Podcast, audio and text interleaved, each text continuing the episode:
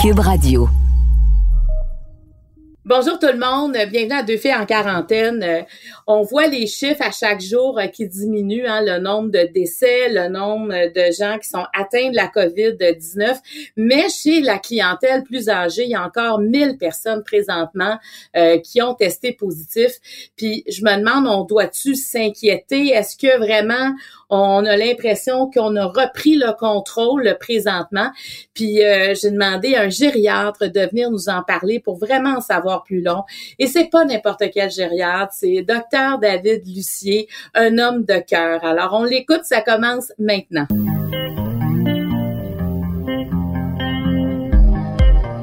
Pour vous accompagner pendant votre confinement, voici deux filles en quarantaine.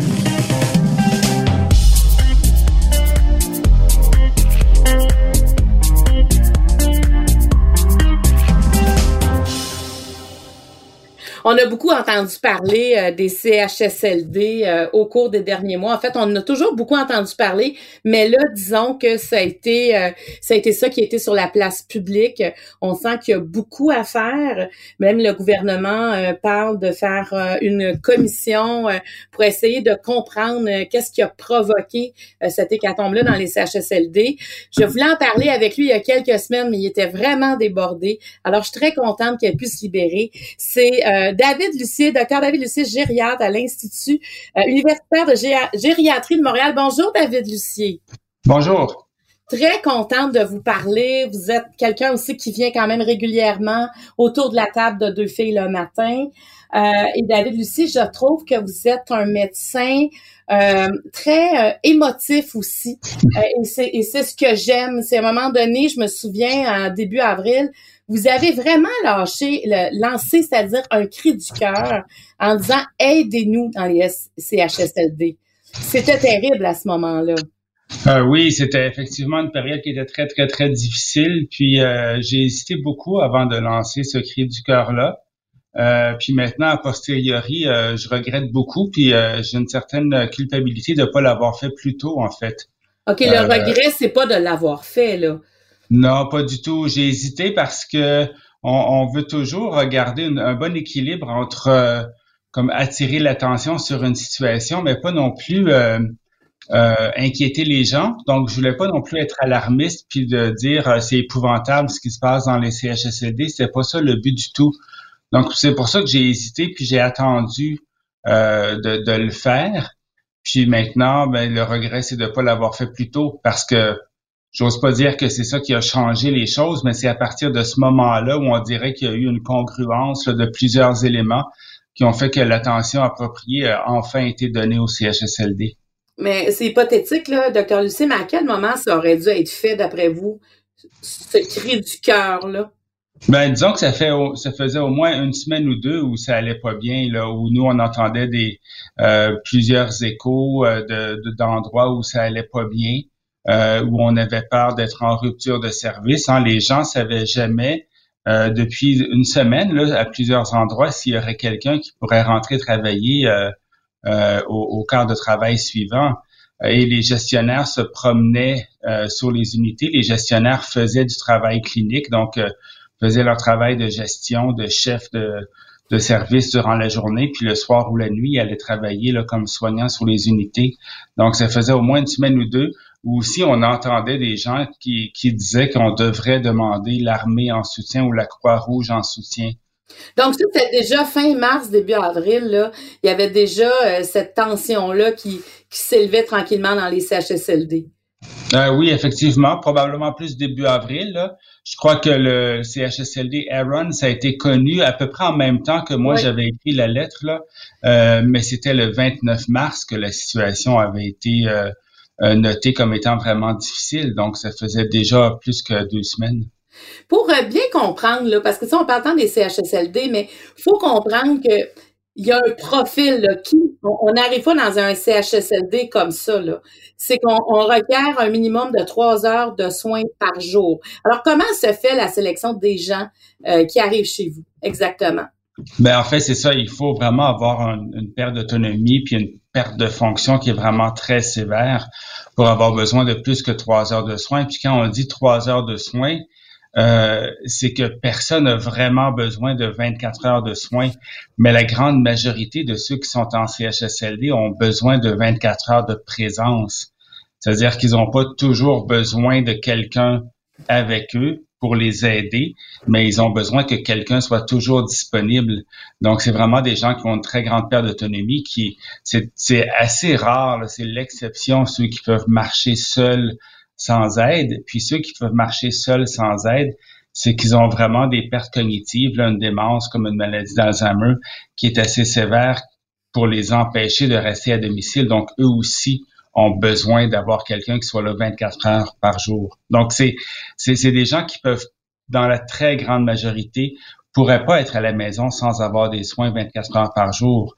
Euh, donc, c'est pas des gens qui pourraient être dans une résidence privée, c'est des gens qui, qui, qui pourraient être à domicile, mais avec des soins très, très, très euh, importants. Donc, le personnel passe beaucoup de temps avec chacun des patients en CHSLD. Oui, parce que la définition, c'est vraiment d'avoir besoin de plus que trois heures de soins. Donc, euh, pour se laver, s'habiller, euh, pour se déplacer, pour aller à la toilette ou pour changer la culotte d'incontinence s'ils peuvent pas euh, se retenir. Donc, oui, le personnel passe beaucoup, beaucoup de temps avec ces gens-là. Ça, c'est à part tous les autres services comme de préparer la nourriture, évidemment, puis faire le lavage et le ménage. Puis là, ben, à un moment donné, vous, vous êtes rendu compte qu'il manquait d'équipements pour protéger, ben autant protéger le personnel que protéger euh, les bénéficiaires, ceux qui avaient dans les CHSLD.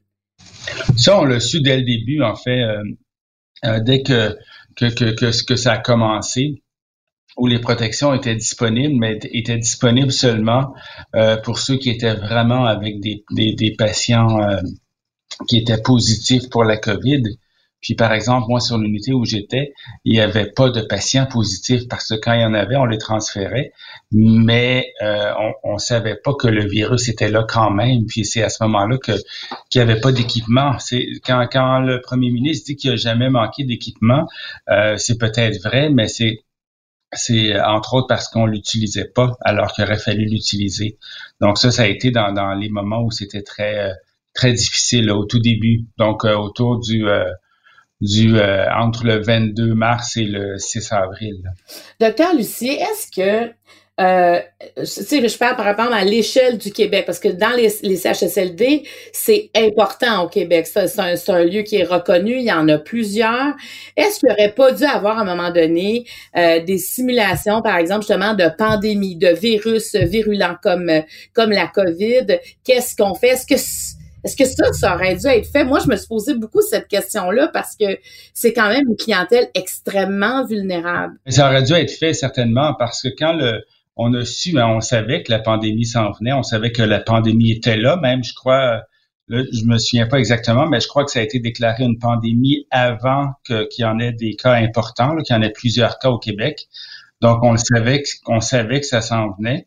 Euh, et c'est comme ça que les hôpitaux ont été préparés, les simulations ont été faites dans les hôpitaux, mais il n'y a rien qui a été fait dans les CHSLD. Ça, ça a été la grande erreur. Il aurait fallu que on sache quand on aura le premier patient qui pas, pas est positif parce que quand on aura le test positif, il est déjà trop tard, on est déjà plusieurs jours en retard.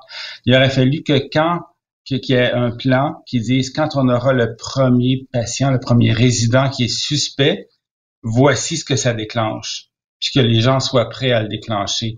C'est ce qu'il aurait fallu faire, puis ça, ça n'a pas été fait, puis c'est ce qui a fait que qu'on a eu la situation qu'on a connue qui n'est pas unique au Québec. Hein, c'est la même chose partout dans le monde. C'est la même chose euh, partout au Canada aussi. Il y a des endroits qui l'ont mieux contrôlé, mais dans les endroits, dans les CHSLD où, il y en a eu, ça a été la même chose partout. Puis quand on regarde aux États-Unis, en France, euh, ce qu'ils identifient comme ayant été les lacunes qui a fait qu'ils ont eu des situations difficiles dans les CHSLD, c'est toujours la même chose. C'est exactement les mêmes constatations que celles qu'on fait au Québec.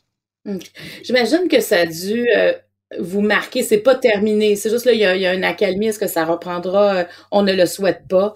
Mais ce que vous venez de vivre, le présent, tu sais, avec, avec quelques, quelques heures, quelques jours de recul, en quoi ça vous a marqué, euh, David Lucie?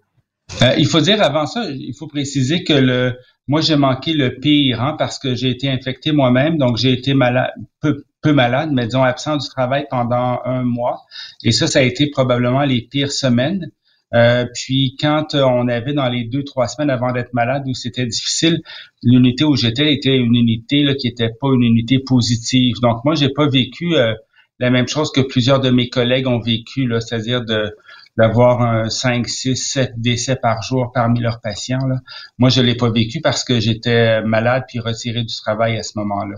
Euh, mais, mais ce qui m'a ce qui m'a beaucoup marqué dans ce que j'ai vu puis j'ai entendu, c'est beaucoup beaucoup la solitude euh, des gens, euh, beaucoup la souffrance qui a été vécue par des personnes qui étaient malades, mais qui pouvaient pas avoir euh, accès à leurs proches, qui pouvaient pas avoir le soutien à leurs proches.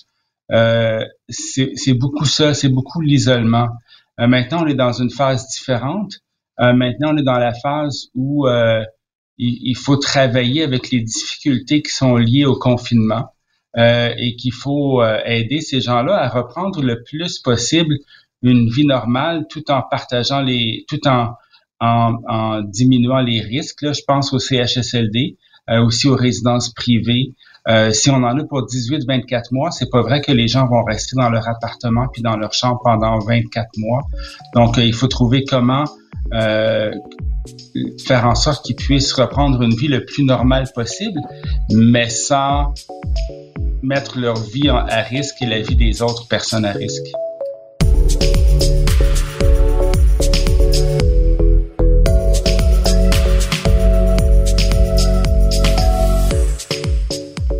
Il y a quelques, quelques jours, je parlais à un, médecin pour euh, ça n'a pas rapport avec le balado, mais euh, pour d'autres circonstances, et il me disait que euh, la COVID maintenant pour le personnel médical était était vue comme endémique. Ça veut dire que ça ça va faire partie de la vie. Faut euh, faut pas juste dire euh, après, mais c'est maintenant et voilà. Est-ce que est-ce que vous êtes d'accord avec ça que la COVID maintenant fait partie de de notre vie? Ben au moins pour pour l'instant oui, c'est certain que la COVID fait partie de notre vie comme société, comme comme professionnel de la santé, puis comme euh, système de soins de santé aussi. Euh, la COVID fait partie de notre vie, puis on ne pourra pas l'éviter, euh, au moins pour les pour les prochains mois, peut-être les, prochaines années. Puis une fois qu'on se sera débarrassé de la COVID, on l'espère avec un vaccin, est-ce qu'il y en aura un autre qui va arriver dans 3, 4, 5 ans? C'est difficile à dire. maintenant, c'est plus je crois que tout le monde, on, voit la situation de façon un peu plus positive. Là, on verra euh, si ça va durer, mais au, pire du confinement, euh, moi, j'avais l'impression qu'on retrouverait jamais la vie d'avant, qu'il y avait un avant, puis qu'il y avait un après, puis qu'on retrouverait jamais l'insouciance qu'on avait avant. Oui, ça va être difficile, en tout cas, de, de retrouver ça. Je pense qu'on je pense qu'on apprend beaucoup. Je pense qu'on change beaucoup à travers ce qu'on est en train de vivre.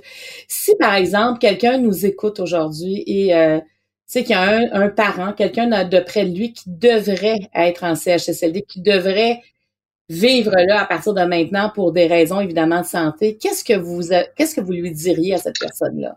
Ben, il y a plusieurs choses importantes à dire. La, première chose à, dire puis à, croire, puis ça, j'ai essayé de le répéter souvent depuis le début là, c'est que il y a eu une situation exceptionnelle dans les CHSLD. Il y a eu une mauvaise préparation. Il y a eu beaucoup de de, de, problèmes. Euh, mais euh, les CHSLD, ça reste des milieux où, dans la très grande majorité des cas, évidemment, je les connais pas tous, là, je connais pas toutes les situations, mais ça reste des milieux dans lesquels on, a de bons soins. Donc, il faut pas être inquiet que notre proche soit dans un CHSLD s'il en a besoin. Euh, c'est un endroit où euh, le personnel est présent, où le personnel est dévoué et attentif. Donc, ce sont des endroits où il y a des, bons soins.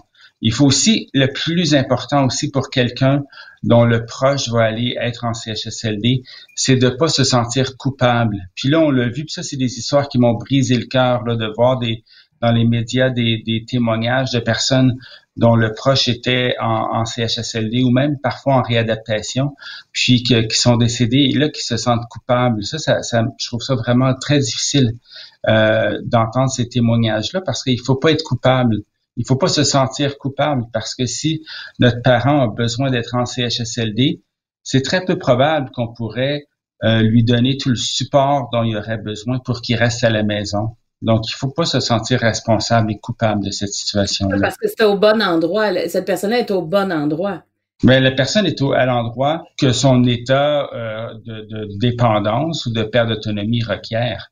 Il faut vraiment faire la distinction quand, je crois, quand on dit euh, que personne voudrait aller en CHSLD, je crois que c'est vrai. Hein? Je crois qu'il y a, y, a, y a personne entre nous qui voudrait aller en CHSLD, mais c'est pas nécessairement à cause du milieu.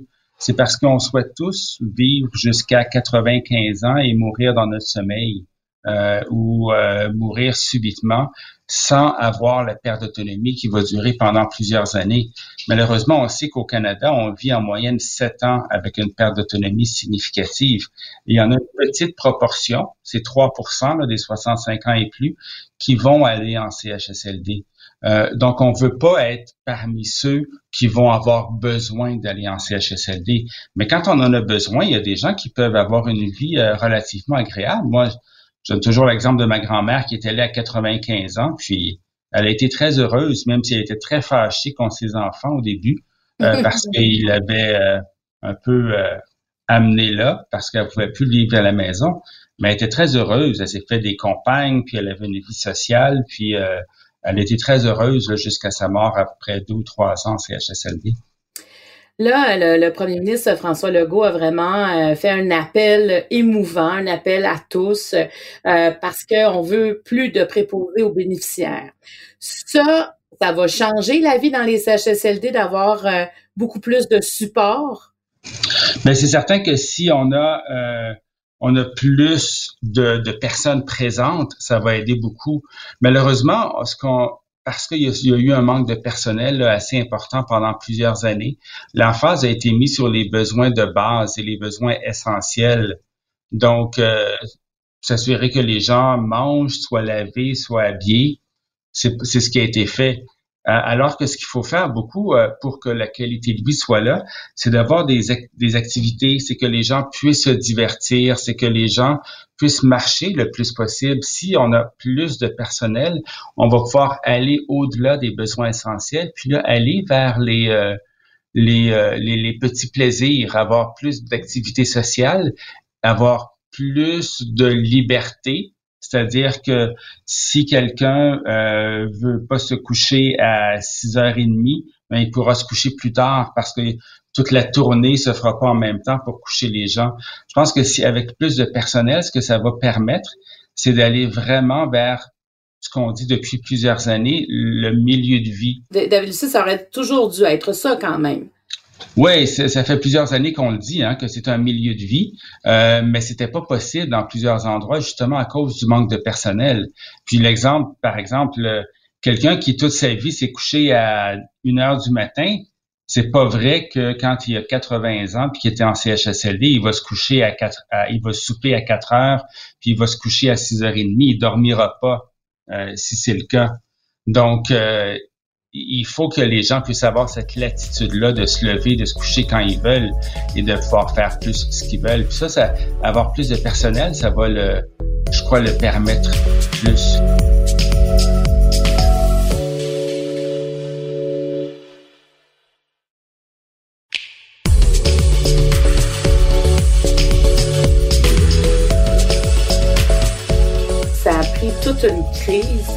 Pour qu'un gouvernement euh, réagisse aux grands besoins des CHSLD. C'est important qu'une société, on prenne soin collectivement de ces gens-là. Donc, j'imagine pour un gériatre, quelqu'un comme vous qui consacre sa vie à cette clientèle-là, euh, dire bon, c'est dommage qu'on soit passé par quelque chose d'aussi terrible qui n'est pas encore terminé, mais à quelque part, est-ce que vous voyez la lumière au bout du tunnel? Euh, oui, on voit la lumière au bout du tunnel pour les CHSLD. Euh, parce que là, il y a plus d'attention. Malheureusement, dans les dernières années, il y avait beaucoup d'attention, mais pour ce que les gens dans le milieu s'entendaient assez pour dire les mauvaises raisons, c'est-à-dire le nombre de bains puis la nourriture, qui étaient vraiment pas des plaintes qu'on entendait souvent chez les résidents. Euh, maintenant, j'ai l'impression qu'on s'en va plus vers les vrais euh, problèmes et les vraies solutions. maintenant, j'espère que ça prendra pas une crise semblable dans les autres milieux pour avoir la même attention Comme je disais, c'est 3% des personnes de 65 ans et plus qui vont en CHSLD. Donc, il reste 97% euh, qui sont pas en CHSLD et qui ont besoin aussi de soutien à domicile.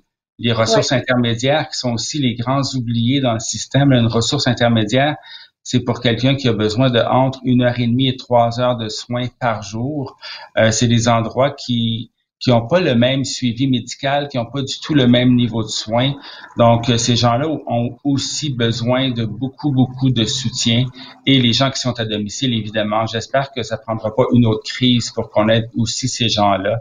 Euh, comme ça a pris pour les CHSLD. C'est important ce que vous dites parce que là, on parle de mettre euh, sur place une commission scientifique et technique hein, pour faire la lumière sur l'hécatombe qu'a connu les CHSLD. En même temps, en, réduisant ça au CHSLD, c'est qu'on règle pas, comme vous dites, l'ensemble de la, problématique. Mais c'est ça. Puis je pense que c'est important. on parle au début d'enquête publique ou de commission scientifique et technique. Là, pour moi, c'est des termes. Euh, peu, importe quels sont les termes, mais ce qu'il faut faire maintenant, c'est savoir pourquoi il n'y a pas eu de préparation. La question est claire. Là, pourquoi il n'y a pas eu de préparation pour les CHSLD? Pourquoi il y a eu un manque d'équipement au début? Euh, donc qui a empêché de faire des recommandations de porter un équipement, ce qui a emmené, il faut le dire, des, des, des beaucoup de résidents qui sont décédés, qui ont souffert, qui ont été malades, beaucoup d'employés qui ont été malades aussi, beaucoup certains employés qui ont été très malades, leurs familles, il y en a qui sont décédés. Donc, il faut vraiment savoir qu'est-ce où a été le manque euh, dans la chaîne de communication ou dans la préparation qui a fait qu'on n'avait pas les équipements nécessaires et qu'on n'avait pas la préparation nécessaire dans les CHSLD. C'est une question qui est assez facile à répondre. Euh, pour quelqu'un qui a les moyens d'aller pousser l'enquête. Il faut pas, je crois maintenant, c'est pas le temps de remettre en question tous les CHSLD. Il y avait déjà, déjà avant la, la pandémie, j'étais sur un groupe de travail là, qui travaillait sur une politique sur les soins de longue durée et l'hébergement qui devait sortir au printemps, un plan d'action qui devait se faire cet été. Donc, tous ces travaux-là étaient déjà en cours et ça va sûrement se, poursuivre après. Je pense que c'est pas le temps de faire une grande réflexion euh, sur tout ça. Il faut vraiment aller répondre à une question spécifique, mais il faut pas non plus oublier qu'il n'y a pas seulement les CHSLD et que les, gens âgés ont besoin de, de services ailleurs que dans des CHSLD. Docteur Lucie, je veux vous entendre. Comment vous réagissez au fait que souvent dans les points de presse, euh, euh, autant euh, notre premier ministre que, que, le directeur national de la santé publique, Horacio Arruda, disent faut comprendre qu'il y a deux mondes. Le monde des CHSLD et l'autre et les autres. Qu'est-ce que vous pensez de cette déclaration-là? C'est euh, c'est pas tout à fait faux. Hein? Je crois que ce ce qu'ils veulent dire, l'intention est de dire que dans la communauté, euh, ça, ça va plutôt bien. Et c'est vrai hein, que quand, malheureusement, on n'a pas les chiffres précis ou je les ai pas vus pour dire combien de personnes ont été infectées par le virus dans la communauté. Ça, ça veut dire en allant à l'épicerie, en prenant un taxi, en allant à la banque, en prenant une marche, en voyant des amis. Donc, c'est combien de personnes ont été infectées, puis qu'est-ce que c'est le risque? Je pense que si on avait ces chiffres-là, le risque est assez faible, en fait. Donc, où, pourquoi on a eu des chiffres aussi difficiles au Québec, c'est qu'il y a eu des problèmes dans les CHSLD et dans les hôpitaux aussi. Et ça a infecté les résidents, ça a infecté les membres du personnel. Les membres du personnel ont infecté leur famille. Donc, je crois que c'est beaucoup partie des centres, des milieux de vie pour aînés, pas seulement les CHSLD et les hôpitaux. Donc, je crois qu'ils ont raison de dire que c'est deux choses différentes, que la transmission dans la communauté d'une personne à l'autre, quand ni un ni l'autre est un travailleur de la santé, je crois que ça, c'est assez faible, effectivement. Donc, ça a été assez bien contrôlé. Maintenant, où c'est un petit peu agaçant, c'est de dire qu'on peut pas isoler complètement les CHSLD, ça fait quand même partie de la communauté. C'est que c'est pas les mêmes moyens de prévention qu'on va prendre dans un CHSLD et qu'on va prendre dans la communauté.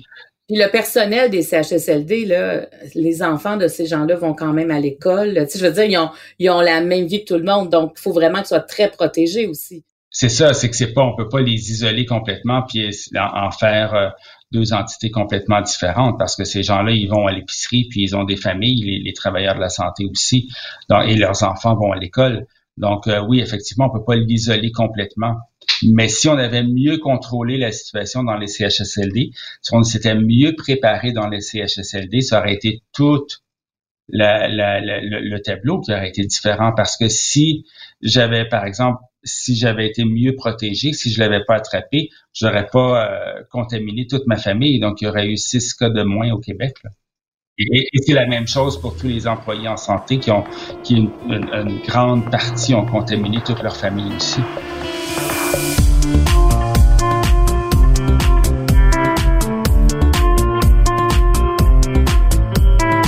Donc, ça, vous avez eu euh, la COVID-19. Euh, bon, tout le monde l'a su parce que vous avez fait le, plateau, vous avez fait Tout le monde en parle et euh, vous, vous, venez de passer un test finalement que tous les, membres du personnel passent, hein, un test de contrôle. Finalement, vous avez su quoi le lendemain de votre parution que finalement le, vous avez testé positif à la COVID? Effectivement, c'est ça. Le test, c'était le, le premier test, en fait, où il dépistait tous les employés comme il y avait plusieurs cas. Donc, j'avais fait le test le samedi matin. Et habituellement, les résultats sont en étaient en 24 heures, donc euh, surtout les positifs.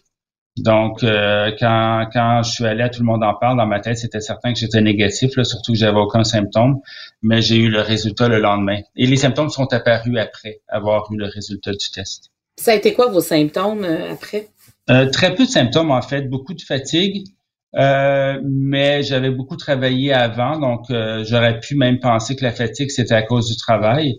Euh, céphalée et le, la congestion nasale, ça a été beaucoup ça, mes symptômes. Euh, très peu d'autres choses. Parmi les collègues de travail, parce que sur l'unité où j'étais, c'est, j'ai pas les chiffres exacts, là, mais je dirais que c'est au moins 80% des, des, employés qui ont été infectés. parmi tous ceux que je connais, je suis probablement celui qui a été le moins malade. Mais 80% c'est énorme. Puis là, en plus du personnel, je pensais jamais que c'était aussi élevé que ça. Ça dépend beaucoup des milieux. Ça dépend beaucoup des milieux. Moi, j'étais sur une unité et je pense que c'est là que ça a été le plus euh, dangereux, si on veut, une unité qu'on considérait froide. On savait pas que les résidents étaient atteints, mais ils l'étaient.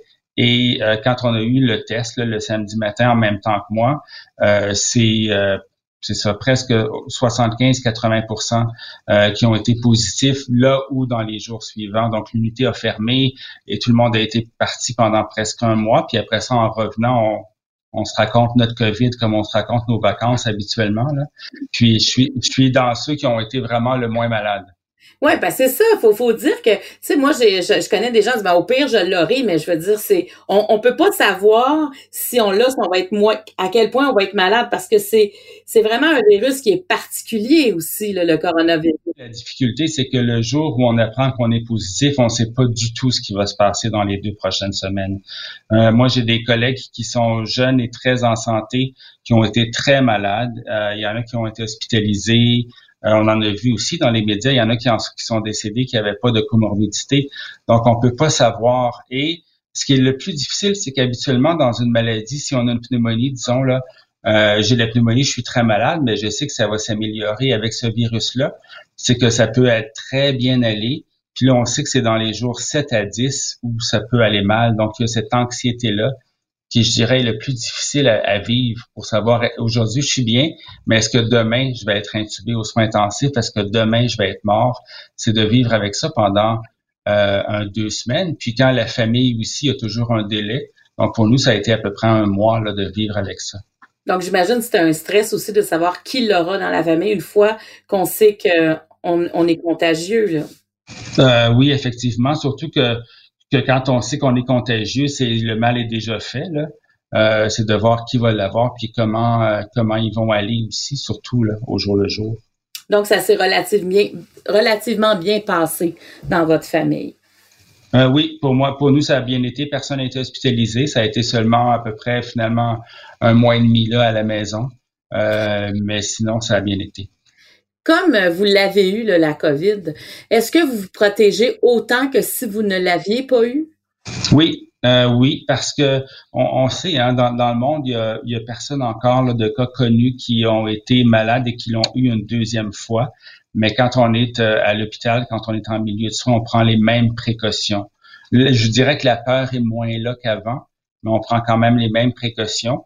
Et, moi, je porte un masque, un couvre-visage, même euh, en, public, à l'extérieur de l'hôpital, à l'épicerie, parce que je pense que c'est important de le faire, même si je sais que j'ai moins de risque de, de, de l'attraper ou de le donner. Oui, oui, mais c'est ça, Je pense qu'il faut tous porter le masque, justement, pas qu'il y en ait qui disent, ben, regarde, c'est pas tout le monde, donc je ne le porterai pas. Hein. C'est une responsabilité sociale, en fait, euh, le masque. Euh, et dans un autre ordre d'idée, euh, docteur Lucier, là, vous avez aussi un projet avec Jeannette Bertrand qui s'appelle Écrire sa vie. Jeannette fait des capsules pour, pour, en fait, ça travaille la mémoire aussi, ce projet-là. En fait, oui, ça, c'est notre beau cadeau qu'on a eu, nous, dans notre équipe. Euh, moi, je suis euh, responsable de ce qu'on appelle le centre avantage, là, qui est une façon de faire connaître les, les travaux des chercheurs du centre de recherche de l'Institut de gériatrie là, auprès du public. Puis euh, Madame Bertrand, qui euh, c'est pas un secret, là, c'est une de mes patientes, elle le dit souvent, m'a appelé, c'était la, la, fin de semaine avant Pâques, je crois, là, donc juste avant que je sois malade, pour proposer ce projet-là. Puis son enthousiasme est tellement grand qu'on pouvait pas lui dire non. Euh, puis ça a été un beau projet où elle a fait des capsules. Elle a terminé les capsules, donc c'était une fois par semaine pendant huit semaines sur comment écrire son autobiographie. Donc elle est partie de, même avant la naissance, la rencontre de nos parents jusqu'à la vieillesse. Elle a fait ça. Puis euh, l'engouement que ça a suscité pour moi, ça a été vraiment euh, une grande surprise. Je doutais pas que Mme Bertrand avait un ascendant sur les gens, là, puis qu'elle était beaucoup appréciée et aimée. Mais les commentaires qu'on a reçus, et elle demande aux gens d'envoyer leur autobiographie, puis on en a reçu une centaine d'autobiographies déjà, de gens qui l'ont envoyé. Là, on a quelqu'un dans notre équipe qui imprime tout ça. Madame Bertrand part à son chalet pendant l'été avec les 100 biographies, les 100 autobiographies pour les lire donc, elle a le projet de lire elle-même toutes les autobiographies qu'on a reçues. Puis après ça, vers l'automne, elle va faire une autre capsule plus longue où elle va lire des extraits des autobiographies qu'elle a reçues. Ah, c'est donc bien le fun parce qu'il faut dire aux gens qu'elle a fini de faire les capsules. Les capsules sont complètes, sont, toutes disponibles sur le site, c'est centreavantage.ca parce que moi, j'en ai écouté quelques-unes de ces capsules, puis je trouve ça vraiment intéressant. Elle guide très bien les gens pour, euh, si on veut écrire sa, son autobiographie, l'orientation. Puis quand elle dit vous le faites pour vous, vous vous censurez pas. Elle dit à un moment donné, si votre père est alcoolique, ben vous écrivez mon père est alcoolique. Je, je trouve que cette vérité-là, puis de, de, de faire un retour sur soi, euh, je trouve dans, surtout dans la période dans laquelle on est, c'est extraordinaire. Quel projet magnifique, David Lucie, vraiment. Moi, moi, je pense que c'était vraiment le crédit revient vraiment à Mme Bertrand parce que c'est son idée. Euh, puis au début, je lui ai dit, je lui ai ah, pensez-vous vraiment une autobiographie complète, c'est beaucoup demandé pourriez demander d'écrire aux gens de décrire un événement. Dire non, non, non, c'est pas ça le but, c'est qu'ils écrivent toute leur vie. Puis euh, ça a fonctionné, ça a très très bien fonctionné. Puis la façon dont les capsules sont faites, c'est vraiment comme elles s'adressent vraiment à nous. Hein? Donc on a l'impression qu'elle est est là avec nous, puis qu'elle nous donne un cours personnalisé, euh, puis de, réaliser l'amour que les gens ont pour elle, là, qui nous envoient à nous à notre adresse des messages pour elle qu'on lui transmet toujours parce qu'elle peut pas elle-même répondre à tout là. Mais c'est vraiment, ça a été un projet vraiment merveilleux pour pour toute notre équipe, puis pour les gens aussi là qui qui l'ont vécu, qui l'ont fait avec elle. Je pense que c'est vraiment quelque chose qui a qui a fait beaucoup de bien aux gens parce que c'est une période d'arrêt pour plusieurs personnes. Ça a permis de réfléchir. Puis on dit que c'est pour les aînés là, mais euh, ah non non et ça s'adresse vraiment à tout le monde. Je comprends là, que ça a été fait pour les aînés, mais ça s'adresse à tout le monde. Moi, j'invite tout le monde à aller écouter ces capsules-là parce que c'est toujours bon de se rappeler d'où on vient. Puis même si on le fait, même si on l'écrit pas, moi, ça m'a, en les écoutant aussi, ça m'a amené à faire des réflexions euh, sur ma vie, euh, même sans l'écrire. Puis quand on l'écoute, elle, dire, penser à ça, je pense que c'est vraiment un exercice à faire qui peut être très intéressant.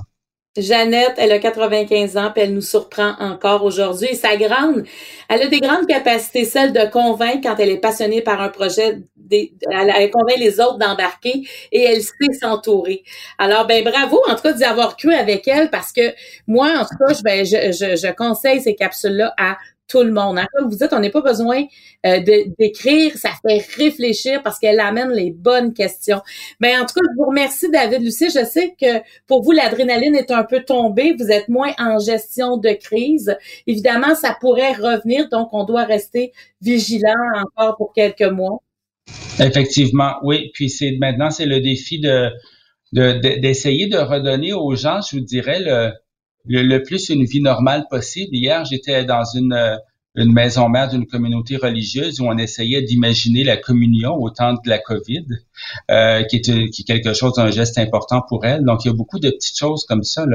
Euh, je crois qu'il faut refaire pour redonner aux personnes âgées euh, une vie normale le plus possible pour pas rester dans le confinement pendant encore un an. Absolument. Et euh, je, je, veux dire aux gens qui nous écoutent, si vous avez des questions, des commentaires, vous pouvez nous écrire à studio à commercial cube.radio ou encore rendez-vous tout simplement sur ma page fan euh, Facebook. Vous pouvez m'écrire euh, en message privé. Merci David. Lucie, alors je veux vous rappeler, vous êtes gériatre à l'Institut de gériatrie de, de Montréal, à l'universitaire, c'est-à-dire de Montréal. Restez comme ça. Moi, j'aime beaucoup le côté scientifique et le côté émotif relié ensemble parce que vous travailler avec l'humain et euh, l'humain dans un dans un disons dans une période de sa vie assez particulière quand on se rend en CHSLD, on sait les gens ont besoin de soins, mais en même temps ils sont ils sont sont vivants, donc le milieu de vie devient euh, est aussi important que n'importe quel autre milieu de vie. Effectivement. merci de faire euh, ce que vous faites, David Lucie. Au plaisir de vous sur le plateau de deux filles. D'accord, merci. Merci, bye bye. Au revoir.